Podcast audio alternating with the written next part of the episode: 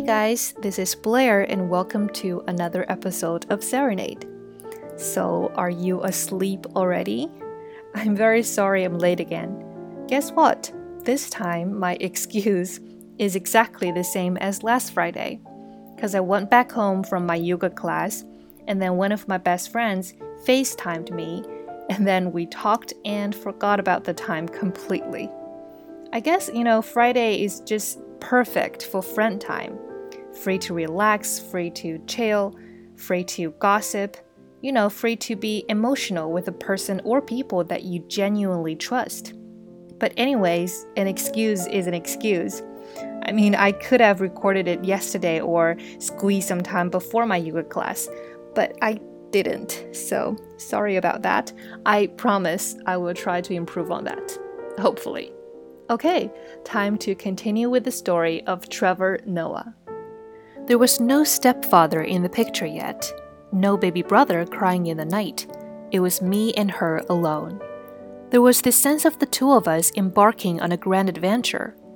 She said things to me like, It's you and me against the world.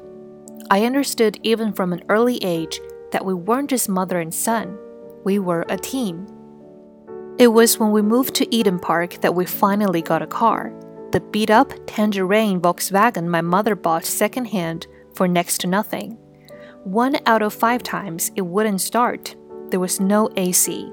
Anytime I made the mistake of turning on the fan, the vent would fart bits of leaves and dust all over me. Whenever it broke down, would catch minibuses, or sometimes would hitchhike. She'd make me hide in the bushes because she knew men would stop for a woman, but not a woman with a child. She'd stand by the road, the driver would pull over, she'd open the door, and then whistle. And then I'd come running up to the car. I would watch their faces drop as they realized they weren't picking up an attractive single woman, but an attractive single woman with a fat little kid. When the car did work, we had the windows down, sputtering along and baking in the heat. For my entire life, the dial on that car's radio stayed on one station. It was called Radio Pulpit, and as the name suggests, it was nothing but preaching and praise. I wasn't allowed to touch the dial. Anytime the radio wasn't getting reception, my mom would pop in a cassette of Jimmy Swaggart's sermons. When we finally found out about this scandal, Oh man, that was rough. But as shitty as our car was, it was a car, it was freedom. We weren't black people stuck in the townships waiting for public transport. We were black people who were out in the world.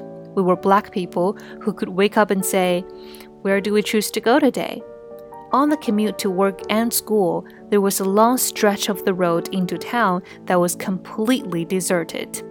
That's where mom would let me drive on the highway. I was six. She'd put me on her lap and let me steer and work the indicators while she worked the pedals and the stick shift. After a few months of that, she taught me how to work the stick. She was still working the clutch, but I'd climb onto her lap and take the stick, and she'd call out the gears as we drove. There was this one part of the road that ran deep into a valley and then back up on the other side. We'd get up ahead of speed and would stick it into neutral and let go of the brake and the clutch. And woohoo, we'd race down the hill and then zoom, we'd shoot up the other side. We were flying. If we weren't at school or work or church, we were out exploring.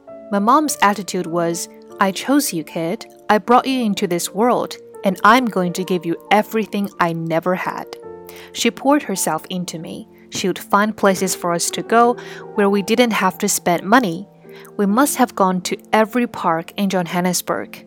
My mom would sit under a tree and read the Bible, and I'd run and play and play and play. On Sunday afternoons after church, we'd go for drives out in the country. My mom would find places with beautiful views for us to sit and have a picnic. There was none of the funfare of a picnic basket or plates or anything like that. Only bologna and brown bread and margarine sandwiches wrapped up in butcher paper. To this day, bologna and brown bread and margarine will instantly take me back. You can come with all the Michelin stars in the world, but just give me bologna and brown bread and margarine, and I'm in heaven. Food, or access to food, was always the measure of how good or bad things were going in our lives. My mom would always say, My job is to feed your body, feed your spirit, and feed your mind. That's exactly what she did. And the way she found money for food and books was to spend absolutely nothing on anything else. Her frugality was the stuff of legend. Our car was a tin can on wheels and we lived in the middle of nowhere. We had threadbare furniture, busted old sofas with holes worn through the fabric. Our TV was a tiny black and white with a bunny aerial on top. We changed the channels using a pair of pillars because the buttons didn't work. Most of the time, you had to squint to see what was going on. We always wore secondhand clothes from Goodwill stores or that were giveaways from white people at church. All the other kids at school got brands Nike and Adidas. I never got brands. One time I asked my mom for Adidas sneakers. She came home with some knockoff brand, Abidas.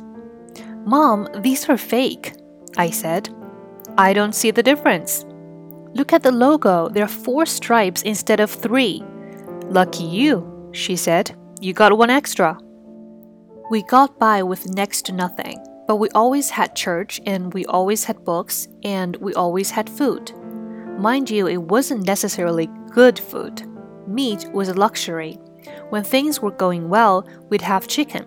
My mom was an expert at cracking open a chicken bone and getting out every last bit of marrow inside. We didn't eat chickens, we obliterated them our family was an archaeologist's nightmare. We left no bones behind. When we were done with the chicken, there was nothing left but the head.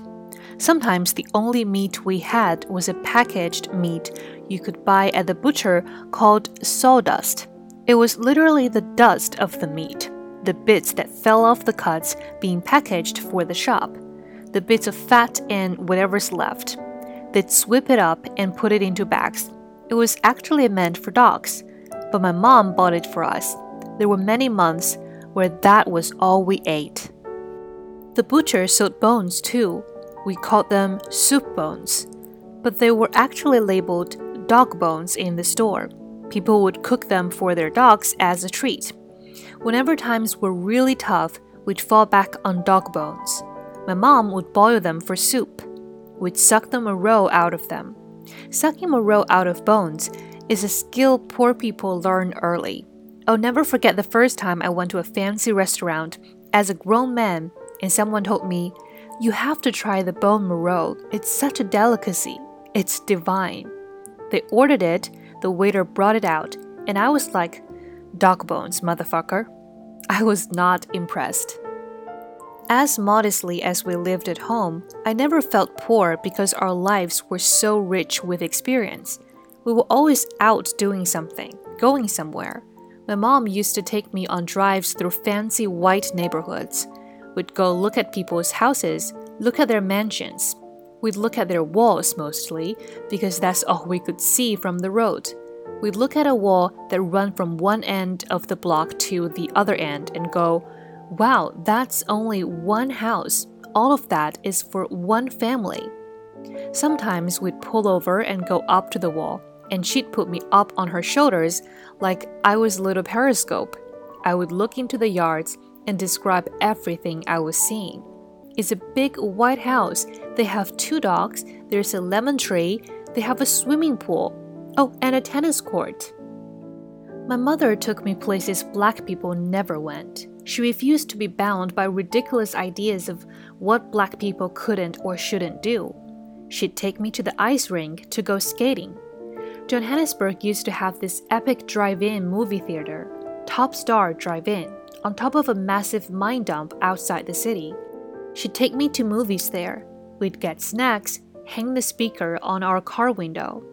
Top Star had a 360 degree view of the city, the suburbs, Soweto.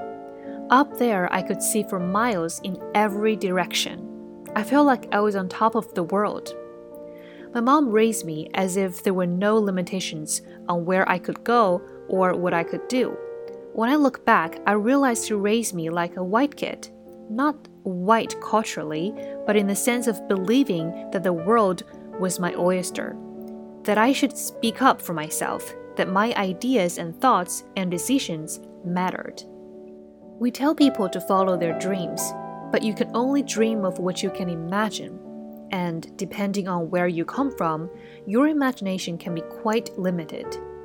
Growing up in Soweto, our dream was to put another room on our house, maybe have a driveway, maybe someday a cast iron gate at the end of the driveway, because that is all we knew. But the highest run of what's possible is far beyond the world you can see. My mother showed me what was possible. The thing that always amazed me about her life was that no one showed her. No one chose her. She did it on her own. She found her way through sheer force of will. Perhaps even more amazing is the fact that my mother started her little project, me, at a time when she could not have known that apartheid would end. There was no reason to think it would end. It had seen generations come and go. I was nearly six when Mandela was released, 10 before democracy finally came. Yet she was preparing me to live a life of freedom long before we knew freedom would exist. A hard life in the township, or a trip to the colored orphanage were the far more likely options on the table. But we never lived that way. We only move forward and we always move fast. And by the time the law and everything else came around, we were already miles down the road, flying across the freeway in a bright orange piece of shit Volkswagen with the windows down and Jimmy Swaggart praising Jesus at the top of his lungs. People thought my mom was crazy. Ice rings and drive-ins and suburbs, these things were izinto zabelungu, the things of white people so many black people had internalized the logic of apartheid and made it their own. Why teach a black child white things? Neighbors and relatives used to pester my mom. Why do all this? Why show him the world when he's never going to leave the ghetto? Because, she would say, even if he never leaves the ghetto, he will know that the ghetto is not the world. If that is all I accomplish, I've done enough.